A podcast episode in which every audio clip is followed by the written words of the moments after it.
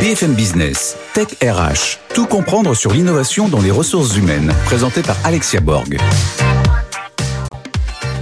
Bonjour à tous et bienvenue dans une nouvelle émission Tech RH. Et oui, les espaces de travail évoluent et on va en parler aussi dans Tech RH et pas avec n'importe qui, puisque j'invite pour ce grand talk Christophe Bucarat pour IWG ainsi que Ludovic Legendre pour Parella et Christelle Defoucault que je ne vous présente plus, qui est animatrice du podcast Trouveur d'emploi. Et nous allons encore voir une très belle innovation dans la Minute Geek avec Arnaud Leroux cette semaine. Et pour finir, nous allons inviter Alexandre Lecht, cofondateur et président de EdTech pour la startup du jour. Mais tout de suite, ils sont dans la tech, ils sont dans les RH et ils sont avec nous sur le Grand Talk. BFM Business, Tech RH, le Grand Talk. Je sens qu'elle va être fascinante, cette émission, autour d'une nouvelle façon de travailler, du nouveau mode de travail. J'accueille Ludovic Legendre. Vous êtes associé chez Parella et directeur du pôle People et Transformation. À distance, avec nous, je reçois Christophe Burkhardt, directeur général France de IWG, et Christelle Defoucault, que je ne vous présente plus. Vous êtes très souvent avec nous. Vous êtes animatrice du podcast Trouveur d'emploi. Bonjour, messieurs, dames. Comment allez-vous Bien Tout va bien Est-ce que, est -ce que Christophe m'entend bien? Je vous entends parfaitement. Bon, bah c'est magnifique. Voilà, c'est un... ce qu'on a vécu ces deux dernières années. Hein, C'était un petit peu ça. Quelqu'un euh, toujours à distance, dans les bureaux, dans le flex office. Aujourd'hui, on va un petit peu revoir où, nous en sommes. Ludovic, les entreprises aujourd'hui, elles ont un, un gros challenge. Est-ce qu'elles doivent généraliser le flex office euh, ou faire du cas par cas? D'après vous, dans vos clients, qu'est-ce qu'on vous demande le plus? Ah, La première chose, c'est que pour l'entreprise, il n'y aura pas de retour arrière. Ah. Ce qu'on a vécu, ils savent que c'est maintenant quelque chose qui va être stabilisé, qui va s'organiser. Il faut s'organiser, il faut faire avec. Et, par rapport à la question du flex office, euh, clairement, ça dépend de l'entreprise et de son ADN. Et ce qui est important, c'est de trouver la bonne solution, la bonne, la bonne organisation du travail qui soit le reflet de l'ADN de l'entreprise. Dans certains cas, le flex office est une bonne réponse. Dans d'autres, c'est pas la meilleure des réponses. Je pense qu'il faut regarder ça posément et voir le mix entre le flex office et aussi le télétravail, comment les choses vont s'organiser. Et je pense que c'est les deux grands leviers sur lesquels on peut travailler aujourd'hui. C'est intéressant de savoir qu'on ne, ne reviendra pas en arrière. Ça, c'est impossible. Ça, c'est notre baromètre qui le montre. Pour 91% des personnes qu'on a interrogées, on a fait cette étude juste après la, dernière vague de, de, de confinement. Pour 91% des personnes, c'est sûr, on ne revient pas en arrière, on avance. Alors, euh, Christophe, euh, de votre côté, qu'est-ce qui se passe? Qu'est-ce que les clients viennent chercher euh, parmi les, entreprises hein, du groupe IWG Est-ce que c'est plus de flexibilité? Est-ce que ce sont des salles justement beaucoup plus connectées, avec une meilleure qualité que Zoom, par exemple? Qu'est-ce qu'on vient chercher? On vient chercher, je dirais, une expérience. C'est-à-dire que de plus en plus, les collaborateurs des entreprises qui passent une grande partie de leur vie dans des lieux de travail ont besoin d'avoir une expérience positive et pas simplement travailler dans de bonnes conditions, mais avoir aussi la possibilité de rencontrer d'autres entrepreneurs, d'autres entreprises pour faire du business entre elles, et puis tout un tas de services de bien-être euh, comme le sport, la restauration. Et ça, c'est quelque chose que l'on note de plus en plus fort et, qui anime l'ensemble des, entreprises qui viennent travailler chez nous. Oui, parce qu'on parle beaucoup de qualité de vie au travail et donc vous avez aussi amené euh, euh, dans les locaux cette qualité de vie au travers du sport, de la restauration, de divers services en fait qu'on ne retrouvait pas dans les bureaux classiques. Absolument. Donc, euh, on, peut amener ces services dans nos locaux ou alors on peut faire partie de, plus grands complexes multiserviciels. On a par exemple ouvert euh, une de nos marques Spaces au sein de l'Accord Arena, qui s'est posé aussi beaucoup de questions pendant la période du Covid en termes de propositions de valeur par rapport à leur public. Et l'un des points qui leur semblait important, c'était de donner la possibilité aux gens de travailler au sein de l'Arena. Nous avons euh, mis en place un accord avec eux. Les loges, quand elles ne sont pas utilisées, deviennent des bureaux. Et l'ensemble des, des espaces VIP pour les grands événements sportifs et les grands concerts deviennent des espaces de coworking lorsqu'ils sont disponibles. Ça a développé la créativité hein, dans, dans, tous les secteurs, on le voit aujourd'hui. Mais alors, on va parler côté salarié, côté employé. Comment ça se passe, Christelle? Est-ce que il y a un petit peu le revers de la médaille de tout ça? Comment ils le vivent? Alors, c'est vrai que nous, nous avons, euh, avec Florence Marty, Laurence Tétrel, quand on a écrit notre livre sur la marque employeur, on est allé interviewer des collaborateurs et pour savoir euh, ce qu'ils pensaient de cette expérience de flex office. Et euh, il y a plein de choses très positives, hein, parce que c'est l'agilité, voilà, il y, a, beaucoup de choses positives. Mais néanmoins, on a remarqué, il y a trois petits indicateurs et je pense que les entreprises qui proposent ces services doivent faire attention à ça. Le premier indicateur, c'est que euh, un travailleur, un collaborateur est un être humain et chaque être humain a besoin d'avoir son petit coin Ah. Son petit coin à lui avec euh, la photo de son chien, de sa femme, une plante, une manière d'organiser son bureau et euh, il peut se sentir, ça le rassure en fait. Et, euh, et on a remarqué aussi, enfin ce qui nous est dit, c'est que les collaborateurs aiment beaucoup avoir la même place. Et d'ailleurs on le voit hein, quand on organise des formations sur une semaine, en général les gens gardent la, la place qu'ils ont eue le premier jour et ils gardent cette place toute la semaine. Donc c'est vrai qu'ils se sentent un peu déstabilisés de pas pouvoir avoir ce petit coin de protection et de ne pas avoir de changer en permanence. Voilà, ça c'était un des premiers points. Et d'ailleurs, on change aussi de, voisins.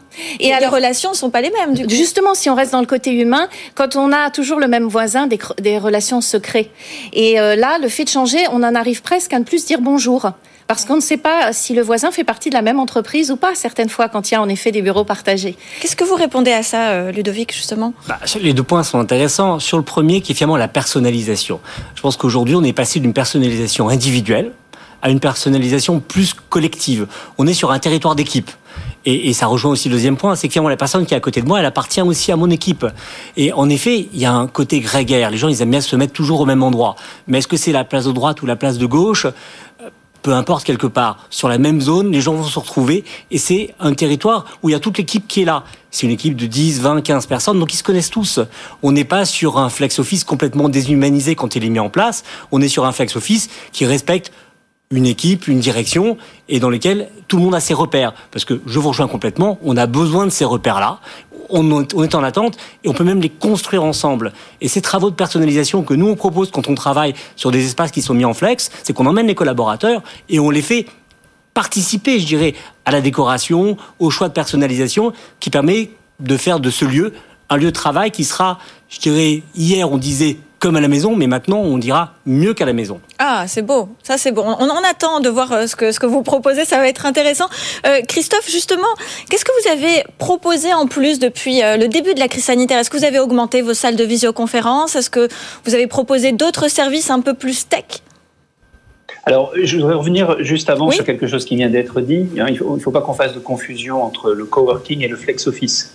Lorsque vous prenez un, centre comme Spaces dont je vous parlais tout à l'heure, qui est un grand coworking communautaire, vous avez à peu près 85% de bureaux privatisés.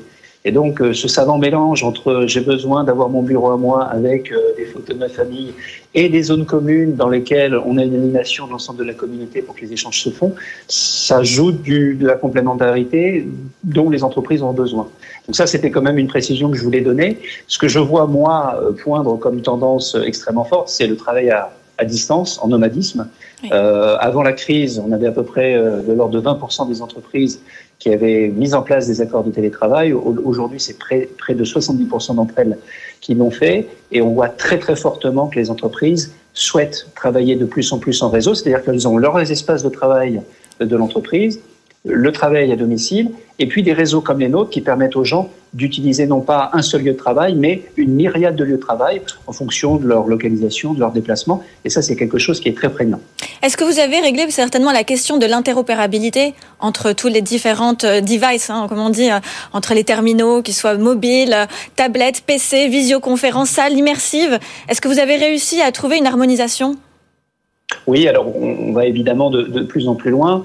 Euh, Aujourd'hui, la, tech est au cœur de la manière dont s'organisent euh, nos clients lorsqu'ils sont chez nous. Donc, euh, quasiment tout est fait sous forme d'application sur la réservation des salles, sur l'utilisation des, salles de visioconférence, sur le fait de commander son, panier repas, par exemple. La révolution numérique permet de travailler à distance. Hein, je disais, par exemple, je peux donner l'exemple du nomadisme. On sait que 54% de nos clients passent au moins deux jours par semaine en dehors de l'espace de travail dans lequel ils ont leur contrat principal. Hein, ça veut dire qu'ils bougent beaucoup. Et ça, euh, le travail à distance sans outils numériques est totalement impossible. On est dans l'ère du travail hybride. Ce qui sera très intéressant, c'est de voir ensuite comment la, la réalité virtuelle permettra de compléter ces lieux physiques avec des possibilités de travailler en mode immersif à distance, en équipe, sous forme d'avatar, par exemple. Et ça, ça peut être quelque chose. Merci pour cette belle passe décisive. J'avais justement parlé du métavers. Est-ce qu'on se prépare au métavers, Ludovic? Aujourd'hui, on se prépare surtout déjà à réorganiser l'espace et, et, à, et, à, veiller à ce que tous les collaborateurs aient une expérience euh, complète, qu'on soit finalement à la maison, Parce qu'aujourd'hui, euh, le télétravail, ça représente 2,2 ou 2,3 jours en moyenne pour les entreprises. C'est-à-dire qu'il y a au moins deux jours de la semaine, les collaborateurs sont euh, éloignés et donc ils ont besoin d'avoir la même expérience collaborateur que quand ils sont au bureau ou quand ils sont chez Spaces ou en autre lieu de coworking. Parce que finalement, la répartition de l'espace de travail se va se faire entre ces trois lieux à minima. Et il faut que tous les outils puissent suivre sur l'ensemble de ces trois lieux pour qu'on ait la même expérience, le même niveau de service, euh, autant que faire se peut en tout cas. Après, pour le métavers, je pense que euh, c'est l'étape d'après. Il faut déjà qu'on réussisse bien cette première étape. D'accord. Et, alors, euh, justement, Christelle, est-ce que c'est un critère, un atout pour attirer les talents? Alors, je pense que c'est un atout pour attirer les talents, en effet, parce que ça donne envie. C'est euh, donc c'est pour ça que ça fait partie aussi de des jolis, euh, enfin, de ce qu'on peut amener dans la marque employeur. C'est quelque chose que l'on peut mettre en avant. Mais je voudrais revenir à mon deuxième point parce que ça, c'était la, notion, enfin, le retour qu'on avait au niveau des collaborateurs et qui concernait justement aussi l'organisation du travail, parce que tout le monde n'a pas tout sur son PC. Il y a quand même des métiers où on a des dossiers, où on a des classeurs, et dans ces cas-là, ça devient très compliqué de euh, en mode nomade, aller chercher son bureau, de faire le tour le matin. Donc, dans certaines entreprises, il y a des casiers, mais parfois le bureau est hyper loin du casier. Donc, il y a ce côté organisationnel qui peut aussi effrayer. Donc, je pense que par rapport à l'attraction, ça va aussi dépendre de, des métiers. Et ce qu'on a pu observer, je ne sais pas si vous l'avez observé aussi, c'est que euh, on voit des bureaux qui sont squattés. Il y a des gens, par exemple, qui vont arriver le matin et qui se précipitent sur le bon bureau, celui qui n'est pas à côté des toilettes, par exemple, où on va avoir les espaces clos et fermés, insonorisés, qui peuvent être squattés par les managers. Alors que c'est censé être des espaces flexibles pour tout le monde, mais les managers disent bah, Moi, j'ai quand même des conversations un peu spécifiques au téléphone, j'étais dans un bureau privé et je squatte cet espace. Et donc, ça euh, oblige à avoir une organisation au-delà de l'organisation matérielle. Il faut qu'il y ait une organisation humaine de la gestion de l'espace. Euh, Christophe, c'est un élément que vous avez pris en compte, j'imagine, dans la pluralité des espaces que vous proposez? Oui, vous êtes obligé d'avoir un assortiment euh, extrêmement large entre les bureaux privatisés, les bureaux privatisés pour une entreprise mais partagés par plusieurs collaborateurs, les zones d'échange, les zones événementielles. On se doit d'avoir une offre euh, extrêmement large. Et après, c'est euh, le devoir de l'entreprise d'organiser le travail comme il le souhaite. Et ensuite, les espaces de travail viennent contribuer à la mise en œuvre de ces politiques de travail et non pas le contraire. Hein. Et on est en train de passer en fait euh, d'un monde où euh, le directeur immobilier dictait un peu sa loi sur les méthodes de travail à un monde où les directions des ressources humaines et, les collaborateurs des entreprises euh, expliquent comment fonctionner et, l'immobilier doit ensuite se mettre au service de cette organisation du travail. Et je, suis d'accord hein, avec ce que disait Ludovic. Euh, on en est là aujourd'hui. Euh, on n'en est pas encore tout de suite au métavers, mais je crois que les choses euh, peuvent changer très rapidement. Euh, je pense qu'avant le Covid, pas grand monde connaissait Teams. Maintenant, tout le monde connaît Teams ou équivalent. Eh bien, en 2022, Microsoft lancera une solution qui s'appelle Mesh for Teams et qui permettra aux participants d'une vidéoconférence de pouvoir se retrouver dans un, dans un monde immersif sous forme d'avatar. Euh, la révolution qu'on a connue avec Teams version 1 euh, va, à mon avis, très très vite euh, passer sur la version 2. Et donc, je, je crois que le métavers est, est, dans un horizon de temps plus proche que ce qu'on peut penser. Ludovic, pour le mot de la fin, qu'est-ce que vous, qu'est-ce que vous répondez à ça? Que je suis d'accord avec Christophe, mais que le bureau n'est pas mort loin s'en faut, et que finalement, ce qu'on vient chercher au bureau, c'est aussi de l'agilité, de la collaboration, du contact. Et finalement, le Vétavers et toutes ces évolutions technologiques vont nous aider beaucoup, mais ça remplacera pas aussi des signaux faibles que l'on peut capter quand on est comme ça, les uns à côté des autres. Et je pense que la pluralité de l'organisation du travail, c'est d'arriver à combiner le meilleur de ces mondes-là, -hmm. pour qu'on ait finalement une expérience collaborateur qui soit euh, la plus épanouissante et qui amène de, de l'intérêt pour les collaborateurs et puis la performance pour l'entreprise. Alors, retrouver l'expérience de se serrer la main, par exemple. Absolument. Merci beaucoup, messieurs, dames, d'être avec nous, euh, d'être venus euh, ici sur les plateaux de TechRH. Je vous dis à tout de suite pour la Minute Geek avec Arnaud Leroux. BFM Business, Tech RH, la Minute Geek. Et c'est parti pour la Minute Geek avec Arnaud Leroux. Bonjour Arnaud. Bonjour Alexia. Est-ce qu'on va parler de métavers dans cette Minute Geek? Parce que c'était quand même un petit peu le sujet de la fin de ce grand talk. Eh bien, vous vous y attendez On Pas va du tout. pas du tout. Pas du tout. Parce qu'on n'a pas besoin déjà d'attendre ce métavers pour évoquer ce sujet-là. Et donc aujourd'hui, je voulais évoquer avec vous une super entreprise française qui s'appelle Realize 3D et qui édite depuis deux ans une plateforme, une solution SaaS en ligne euh, qui s'appelle Real Planner 3D. D'accord. C'est un petit peu comme les Sims, euh, comment ça se passe? Ah, On pourrait dire que c'est un petit peu le Sim City euh, de, on va dire, de l'aménagement de locaux, en effet, qui permet de façon collaborative et immersive euh, de finalement retravailler ensemble, en équipe, au sein d'une entreprise, euh, nos locaux de demain.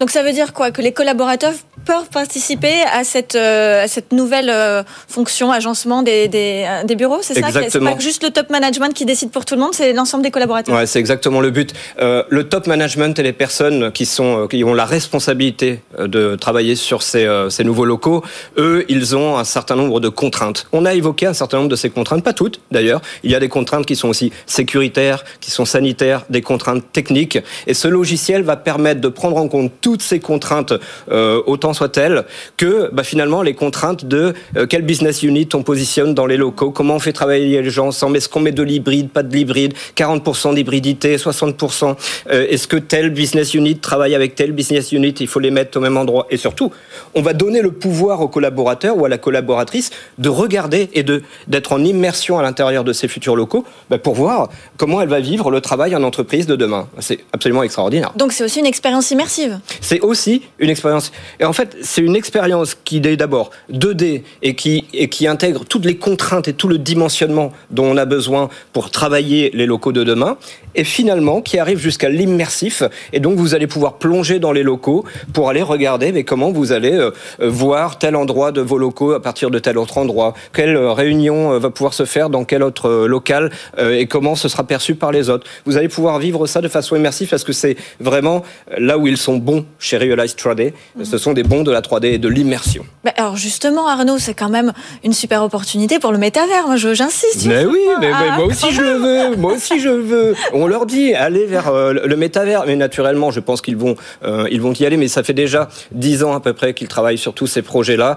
Euh, ils ont plus d'une vingtaine de grands clients en France, de, de, très très grands clients. Et ce qui est génial avec cette plateforme-là, c'est qu'ils s'adressent aussi bien à la petite entreprise qui a quelques centaines de mètres carrés ou quelques dizaines ou quelques centaines de mètres carrés, comme le grand groupe qui a plusieurs bâtiments et qu'il faut revoir en termes d'ergonomie du travail. Et j'imagine qu'eux aussi sont associés avec d'autres entreprises qui peuvent mettre en place ce que va imaginer et créer. Et on peut tout imaginer justement là-dedans, y compris demain avec des NFT, y compris avec toutes ces thématiques qu'on a adressées dans les dernières émissions euh, dans Tech RH. Et vous aviez peut-être une dernière petite pépite aussi, non Je ne pouvais pas ne pas faire un clin d'œil. On était obligés de faire ensemble ce clin d'œil. Ce jour où j'ai demandé à une présentatrice télé en mariage avec une bague connectée, nous avions aussi évoqué la vitre. vous vous rappelez euh, Et Absolument. Bah, attendez, pas on ne me demande pas en mariage tout, le temps dans Tech RH. Oui, hein. vous aviez accepté euh, après. J'avais dit oui en plus. Pour la petite blague, hein, évidemment. On n'est pas mariés. Et, donc, et donc, on avait présenté la vitre. Et euh, effectivement, la vitre, depuis, je continue de regarder ce qu'ils font. beaucoup d'entreprises passent par eux. Et cette vitre permet en effet de de prolonger un espace de travail et de travailler avec des gens qui sont de l'autre côté de cette, euh, de cette vitre. Vraiment, regardez ce qu'ils font, c'est extraordinaire dans le cadre du sujet du jour. Merci beaucoup Arnaud Leroux. Je vous dis à tout de suite, on va parler formation dans la start-up du jour. BFM Business, Tech RH, la start-up du jour bonjour Alexandre. Alexandre Lecht. Alexandre Lecht, je suis très très très heureuse de vous avoir sur les plateaux de Tech RH. On va parler de EdTech. Vous êtes un serial entrepreneur. Vous avez ouvert beaucoup d'entreprises dans le secteur de la formation. Mais aujourd'hui, on va parler de EdTech qui consiste en quoi exactement? Alors, EdTech, c'est un espace de travail qui a été créé par et pour les acteurs de la formation. Et vous avez raison, en effet, il faut revenir sur la genèse de la première entreprise que j'ai montée dans le secteur de la formation, donc il y a à peu près 10 ans, qui est une agence spécialisée dans la création de modules de formation sur mesure. Et on s'est rendu compte au fil des années qu'il n'y avait pas de logiciel, il n'y avait pas d'espace de travail en réalité dédié à la formation. Et donc en 2018, on est parti en recherche et développement avec nos clients qui avaient les mêmes problématiques, que ce soit des grands groupes, des petites entreprises, des organismes de formation ou des freelances avec lesquels on travaillait. On a mis deux ans, un million d'euros quand même levé et investi sur la solution. Et on a créé donc cette solution aujourd'hui qui est un espace de travail qui comporte un outil de conception et d'ingénierie est la première marketplace de freelance du secteur de la tech. D'accord, donc vous arrivez à réunir en fait ces deux mondes dans un seul et même espace qui est 100% virtuel, hein, puisque dans la première partie de l'émission on parlait beaucoup des bureaux, mais là on parle vraiment de digital à 100%. C'est un espace de travail digital, en effet. Alors justement, en quoi vous êtes différenciant par rapport à vos autres concurrents? On le sait, ça c'est plus ou moins le, fait que vous soyez euh, spécifique, hein, c'est la première fois qu'on réunit les deux, mais quelle est la valeur ajoutée pour vos clients par rapport à tous les autres outils auteurs qu'ils peuvent voir sur le marché justement? Alors, il faut voir justement, nous, on n'est pas du tout un outil auteur. On est un outil de conception et justement, on va s'adapter aux choix que nos clients ont pu faire en termes d'outils auteurs, en termes de plateformes d'hébergement et autres. Nous, on va justement paramétrer la solution pour faire en sorte qu'on puisse faire les meilleures recommandations de conception et d'ingénierie directement sur le logiciel. Donc voilà, nous, on n'est pas parti pris. Au contraire, les outils auteurs, les, plateformes d'hébergement et tout autre outil utilisé par les clients sont très bien et on marche surtout pas sur leur territoire. Alors, un petit rappel de ce que c'est qu'un outil auteur pour nos téléspectateurs qui débarquent hein, qui arrive sur, la Tech RH Une petite définition un outil auteur est euh, un logiciel qui est utilisé pour créer de la formation et un outil auteur va permettre d'agréger certains contenus, certains éléments pour produire un module de formation ou une partie d'un module de formation. Voilà, puis il faut savoir aussi que dans le milieu de la formation, on peut pas créer euh, une formation sur un PowerPoint et euh, le, le, le, donner ou l'intégrer dans n'importe quel learning management system. Donc effectivement, les outils auteurs permettent de faire ça avec certaines normes et permet aussi au DRH de justement suivre l'évolution de la formation de chacun des, des collaborateurs. Euh, pour vos partenaires justement des outils et les logiciels, quelle est la valeur ajoutée euh, dans, dans chez les partenaires avec vos partenariats? Alors en, en, réalité, on a on a nos clients finaux qui, eux, ont un besoin justement de concevoir et on facilite l'usage de nos partenaires qu'on intègre sur la plateforme. On fait une grosse valeur ajoutée pour les utilisateurs finaux, qui sont donc des acteurs de la formation, des responsables formation et autres, et eux vont pouvoir décupler les usages des outils de nos partenaires qui viennent directement euh, sur, le, sur notre espace de travail. Et en plus de ça, pour euh, ces partenaires en question, leurs utilisateurs ont accès à la marketplace. Donc, ils ont une capacité, une force de conception et de production qui est liée à tous ces freelances qu'on a pu onboarder sur la plateforme. Donc ça veut dire que les freelances sont rattachés à des compétences sur les outils auteurs? Exactement. On est en capacité aujourd'hui, dès que nos partenaires viennent, de proposer, de pousser de la formation sur leurs outils et d'être en capacité également de dire, voilà les équipes qu'on va pouvoir constituer sur le logiciel pour aider vos utilisateurs à créer des modules de formation et à les concevoir d'abord. Donc vous poussez des profils on pousse des profils, exactement. C'est ce qui nous différencie énormément des autres marketplaces qu'on appelle nous généralistes. En étant spécialisés, on a cette capacité de se focaliser sur des compétences, de les analyser, de faire des tests de compétences également, parce qu'on n'est pas un annuaire. Nous, on propose, comme vous l'avez dit, nos algorithmes proposent en fonction du besoin trois profils qui vont être poussés pour qu'on ne soit pas un petit peu perdu dans cet annuaire que les marketplaces généralistes peuvent proposer. C'est la magie du digital, parce que dans, la, dans le présentiel, on pourrait jamais faire ça. Vous avez un outil et puis vous avez quatre collaborateurs qui apparaissent. c'est impossible. C'est donc la magie du digital par rapport à, euh, à, repenser les bureaux. Là, vous avez repensé aussi les, les, les, interactions avec les collaborateurs et ce qui peut devenir un futur collaborateur. Qu'est-ce qu'on peut vous souhaiter euh, pour cette année qui arrive, qui, qui démarre euh, chez EdTake euh, que l'ascension continue. On a, on a grandi très vite. Hein. On est passé de, euh, de 0 à 14 collaborateurs en l'espace de un an et demi. On va certainement doubler cette année. Donc, nous souhaiter de faire la même chose dans les différents pays européens où on est en train de se lancer. Alors, est-ce qu'on peut savoir quels sont les pays européens, justement? Pas pour l'instant. Une annonce par une annonce. D'accord. Alors, on a parlé un petit peu de métavers. Je suis obligée de vous en parler puisque vous parlez de digital et de 100% digital. Est-ce que EdTech se prépare au métavers? Alors, je ne vais pas dire qu'on se prépare au métavers, mais ça nous intéresse énormément. À partir du moment où on crée un espace de travail digital, par définition, on peut déjà imaginer l'intégrer dans des salles virtuelles que proposent euh, ces différents métavers. Donc, euh, on l'anticipe, c'est pas dans la roadmap de développement immédiate, mais c'est très certainement une évolution qu'on sera ravi de venir présenter ici. Euh, merci beaucoup Alexandre. Et quel, quel, est votre avis, votre opinion justement sur euh, cette fin de, de, crise sanitaire où on était beaucoup en télétravail? D'ailleurs, vous en avez fait beaucoup. Hein, dès les, les, le premier mois, la première semaine euh, de, du Covid, où on s'est tous euh, enfermés chez nous dans, dans, le premier confinement. Vous avez été les premiers à organiser euh, ce consensus, on va dire ce, cette réunion de tous les, les membres de EdTech France pour proposer des services gratuitement. Aujourd'hui, on arrive à la fin. Quel constat et qu'est-ce que vous allez faire après? Nous, on constate qu'en réalité, le télétravail fonctionne. Après, en fonction des entreprises et de la typologie du travail qu'on fait, bien évidemment, il faut jauger. Mais on se rend compte justement qu'on peut travailler à distance. Et c'est aussi une des raisons pour lesquelles, avant même déjà la crise sanitaire, on s'est orienté vers le travail avec des freelances, parce qu'on peut trouver des compétences pas forcément au pas de sa porte. On peut en avoir euh, dans des petites villes ou complètement à l'autre bout du monde. Donc nous, on y croit énormément et justement, on mise sur des outils, des espaces de travail comme le nôtre, bien évidemment, pour pouvoir continuer à favoriser le travail des entreprises. Aujourd'hui, vous imaginez quoi sur la partie euh, Learning Management System, tous ces outils qui, qui sont indispensables finalement aussi aux outils auteurs? Quelle évolution vous imaginez?